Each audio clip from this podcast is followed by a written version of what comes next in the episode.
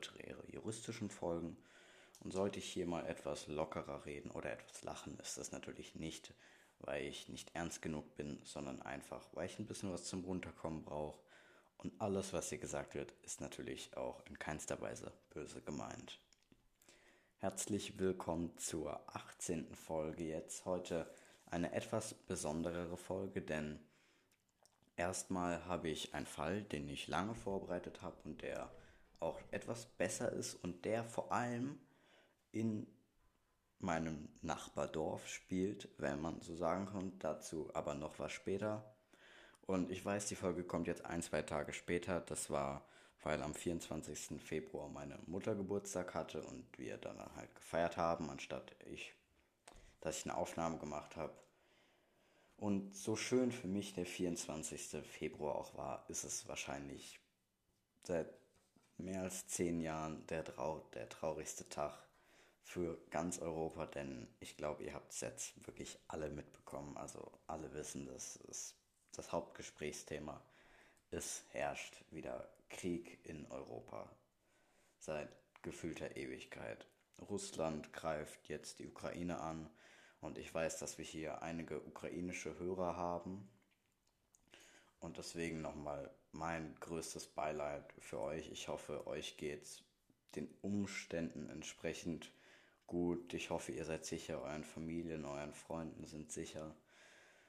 Und ja, ich will jetzt gar nicht so groß mal Stellungnahme dazu nehmen, weil ich echt aufpassen muss, was ich jetzt so dazu sage. Um, am Ende nach der Folge gibt es noch ein, eine kleine Ankündigung. Das wird relativ, das wird schon sehr cool, also bleibt mal dran, es lohnt sich wirklich. Es wird ein Sprung in der Geschichte von Mord mit Folgen, das ist cool. Und noch was, der heutige Fall handelt von einem kleinen Mädchen, das ist auch nochmal der Trigger. Es geht um Gewalt an Kindern, aber generell geht es hier ziemlich viel um den Täter und den Gerichtsprozess und den Prozess, einfach weil die Opfer untergetaucht sind, weil sie nichts sagen wollten, weil sie das Interesse einfach nicht bekommen haben, erstens, und dann halt auch nicht haben wollten. Also die Eltern vom Opfer sind untergetaucht, sind umgezogen und der Fall spielt in Weingarten. Ich wohl wohne in Blankenloch-Büchig, also keine große Entfernung. Ich bin in 10 Minuten mit dem Fahrrad da. Allerdings ist es schon so ein paar Jahre Unterschied, muss man zugeben. Wir starten in den Fall. Cornelia Becker, ein heute allseits bekanntes Mädchen. Doch Machen wir mal eine Zeitreise zurück ins Jahr 1980, in eine Zeit, in der es noch keine Handys gab und in der Kinderwagen nur mit Genehmigung der Polizei auf dem Gehweg fahren durften und man außerdem noch mit Hosenträgern und Röcken auf der Straße rumlief. Heute kaum vorstellbar. Die kleine Cornelia Becker war zu diesem Zeitpunkt erst elf Jahre alt und hatte ein glückliches und gesundes Leben. Ihr Vater Peter Becker, der eine Firma besaß, und die Mutter waren sehr glücklich mit ihrem Kind. Cornelia ging auf die Turmbergschule in Weingarten und machte sich an diesem 11. Novembermorgen mit ihrem Ranzen auf, um wie immer pünktlich an der Schule zu sein.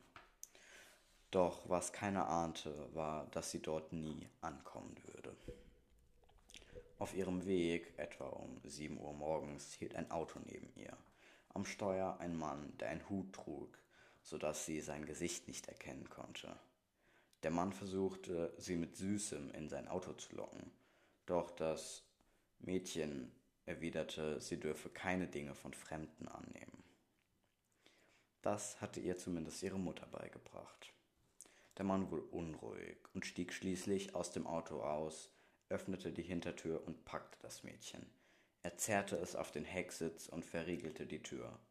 Danach fuhr er mit ihr zu seinem Büro. Dort begleitete er sie hinein.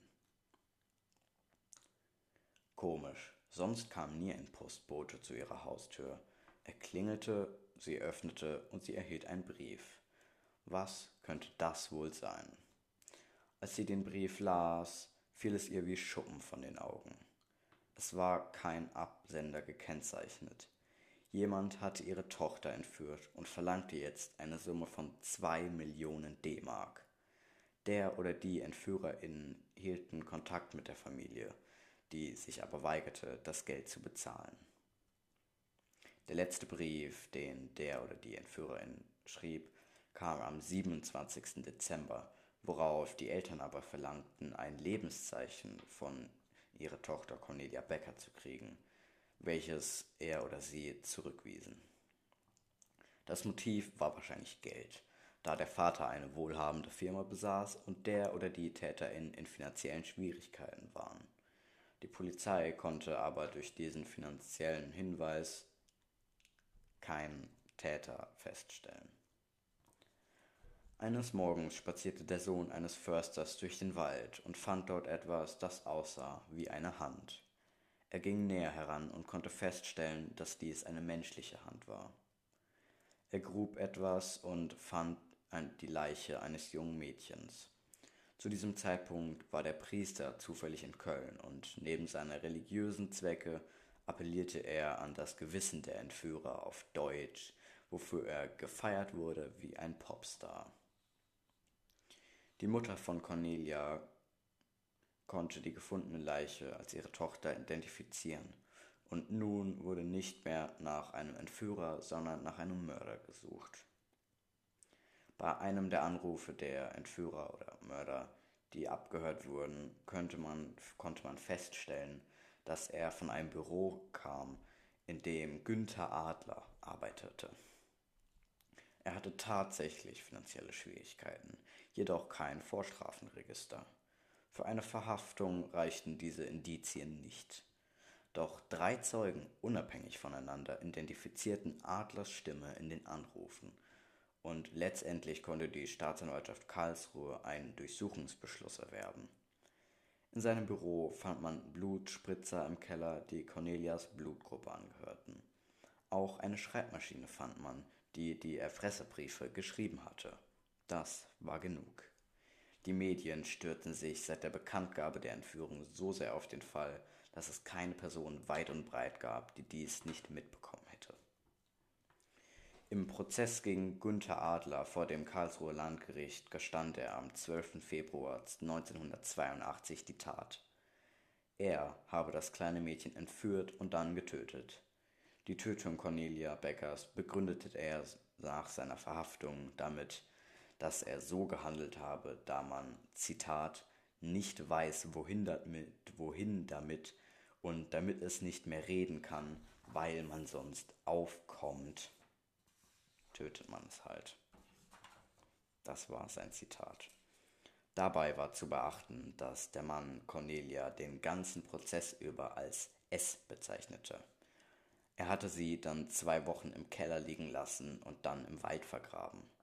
Der Prozess begann am 8. Februar 1982 und die Verteidigung Adlers übernahm der allzu bekannte Anwalt Edgar Liebruck und auch Edgar Ernst.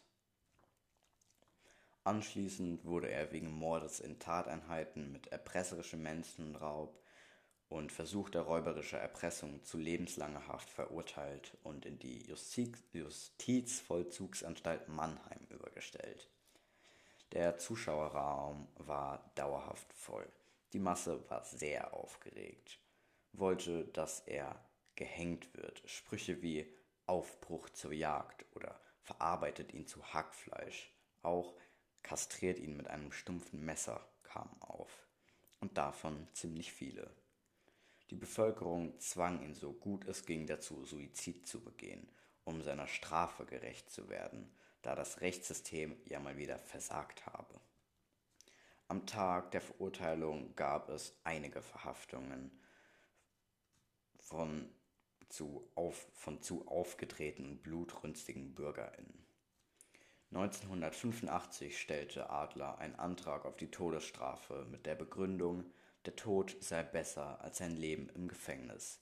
Selbst wenn er noch einmal freikommen würde, würde ihn die Bevölkerung hängen. Der Antrag wurde abgelehnt und Adler reichte 1987 eine Beschwerde beim Bundesverfassungsgericht ein. Er argumentierte. Nachdem alle Stellen Adlers Ersuchen abgelehnt hatten, reichte er 1987 eine Beschwerde beim Bundesverfassungsgericht ein.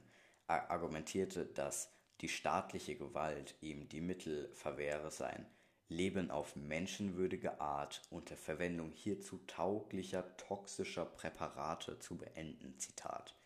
Hierdurch sei er gezwungen, entweder ein sinnloses Zitat und ein elendes Leben als Gefangener zu führen oder aber in seinem Leben unter ungünstigen Bedingungen, Zitat, das heißt durch Anwendung unzuverlässiger und qualvoller Suizidmethoden ein Ende zu machen. Um die Ernsthaftigkeit und Fundiertheit seines Versuchs zu untermauern, legte Adler diesem einen 54-seitigen Schriftsatz dabei. Darin beruft er sich auf zahlreiche wissenschaftliche und philosophische Werke, die er mit Themen wie der psychischen Deformierung durch längere Inhaftierung und Recht des Menschen auf Freitod befassen, der hätte auch Anwalt werden können. Kurz gefasst, er stellt viele Anträge und argumentiert damit, dass er droht praktisch, entweder ihr gebt mir Mittel zum richtigen Suizid oder ich muss leider qualvollen Suizid zugehen. Und auch sagte, sonst muss ich ein elendes Leben als Gefangenen führen. Ja, sorry, aber dazu wurdest du ja verurteilt. Hä? Das Gericht solle die für seine Betreuung und Bewachung zuständigen Organe verpflichten, ihm geeignete Mittel für seinen schnellen und schmerzfreien Suizid auf Medikamentenbasis zur Verfügung zu stellen. Sein Fazit lautet, dass weder das Grundgesetz als Grundlage des bestehenden politisch-juristischen Systems noch nachgeordnete Gesetze den Staat berechtigten, ihn an der Selbsttötung zu hindern oder ihm die Mittel für einen menschenwürdigen Suizid vorzuenthalten. Auch könnte man einen Freitod, also einen Suizid, nicht als Flucht aus der Strafe bewerten, denn dies wäre ja ein Eingeständnis seitens des Staates, dass die Todesstrafe weniger schwer wiege als ein langjähriger Freiheitsentzug. Damals hieß ja noch die Todesstrafe abschaffen, abgeschafft, weil das ist das Schlimmste. Und wenn er jetzt sagt, okay, ich will jetzt aber mich umbringen und die dann sagen, nee, du sitzt deine Strafe ab, das wäre ja ein, das, sonst wärst du aus der Strafe geflohen, müssten sie sich halt eingestehen. Also argumentiert schon ziemlich gut, aber trotzdem das Bundesverfassungsgericht verweigerte schon im Vorprüfsverfahren und er saß seine Strafe ab. Dies war nicht der Fall eines Täters, der einen brutalen Mord begangen hatte. Dies war der Fall eines jungen Mädchens, das ihr ganzes Leben vor sich gehabt hatte und doch ihr genau das verweigert wurde. Dies war der Fall zweier Eltern, die ihre geliebte Tochter verloren hatten und viel zu sehr in den Abgrund gerieten, dass sich jeder nur für den Täter interessierte. Heute sagt einem der Name Peter Becker nichts mehr, aber Günther Adler kennen alle. Diesem Täter sollte man keine weitere Beachtung schenken, und es wäre besser gewesen, wenn er sein ganzes Leben hinter Gittern säße, da ein Psychologe bestätigte, dass Adler eine große Wiederholungsgefahr drohte. Heute weiß man weder von den Eltern noch von dem Täter irgendetwas Neues. Wir können nur hoffen, dass die Eltern damit abgeschlossen haben. Damit beenden wir den Fall Cornelia Becker, der schon eine Weile zurückliegt, aber trotzdem relativ cool ist, und zwar wirklich cool.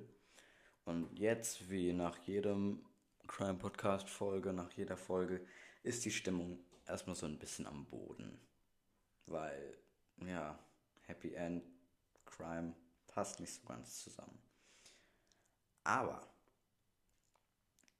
wir hatten in der letzten Folge ja die Idee, also nicht die Folge mit Eddie, sondern die davor hatten wir die Idee, dass wir eine Top 3 machen. Und heute gibt es meine Top 3 peinlichsten Erlebnisse. Und wir starten gleich mal rein. Und das dritte ist, das sind so nicht so ganz Persönliches, sondern eher so was Generelles, aber was glaube ich bei jedem so ist. Dritter Platz, wenn man merkt, dass das Geschenk, was man einem geschenkt hat, die Person einfach gar nicht freut. Wenn du etwas schenkst und denkst, cool, das ist cool, da wird sie sich drüber freuen und sie dann nur so, ja, danke, super, ist schön, ja, vielen Dank. Ah, das ist schon mies, ist schon echt mies. Zweitens, man redet mit einer Person und checkt erst später, dass es der falsche war, die falsche Person war. Das ist bei mir leider häufiger so, dass ich irgendwen anspreche, weil ich die Person nur so von hinten sehe und mit der anfange zu quatschen dann bemerke, warte mal, das ist ja gar nicht die, das ist ja wer ganz anders da. Das sah nur irgendwie von hinten so aus. Mann. Und das Peinlichste, man sagt irgendeinen Scheiß, entschuldigt den Ausdruck, aber ja, man sagt irgendeinen Scheiß über irgendeinen Lehrer und dann plötzlich steht er wie im Film hinter einem. Das ist so eine typische Situation. Du lachst irgendwie über einen Lehrer. Du bist also auf der einen Seite, sind so drei Freunde auf der anderen Seite und du sagst es, du machst einen Witz und fragst dich, warum die nicht lachen. Warum lachen die nicht? Und die gucken nur so hoch und du realisierst, realisierst schon, oh oh, das kann nichts Gutes heißen. Du drehst dich um und genau der Lehrer steht auf einmal hinter dir. Ei, wirklich, das, das war schon mies, das war richtig mies. Aber manche Lehrer nehmen ja sowas auch mit Humor, hoffentlich, besser so. Und das waren so meine peinlichsten Erlebnisse. Ich muss mir dann wieder was Neues ausdenken für die nächste Folge, die in zwei Wochen wieder kommt. Und jetzt kommen wir aber zu der versprochenen Ankündigung vom Anfang. Und zwar wir machen diesen Podcast ja jetzt schon eine ganze Weile und bevor ihr jetzt irgendwie Angst bekommt, ist es etwas Positives. Und ich habe mir überlegt, okay, wir machen den jetzt schon bald sieben Monate. Ja, ich meine, August dann, 1. August hat Podcast Geburtstag, nur zu sagen. Und ich habe mir überlegt, es wäre doch vielleicht mal cool, einen Live-Auftritt zu machen.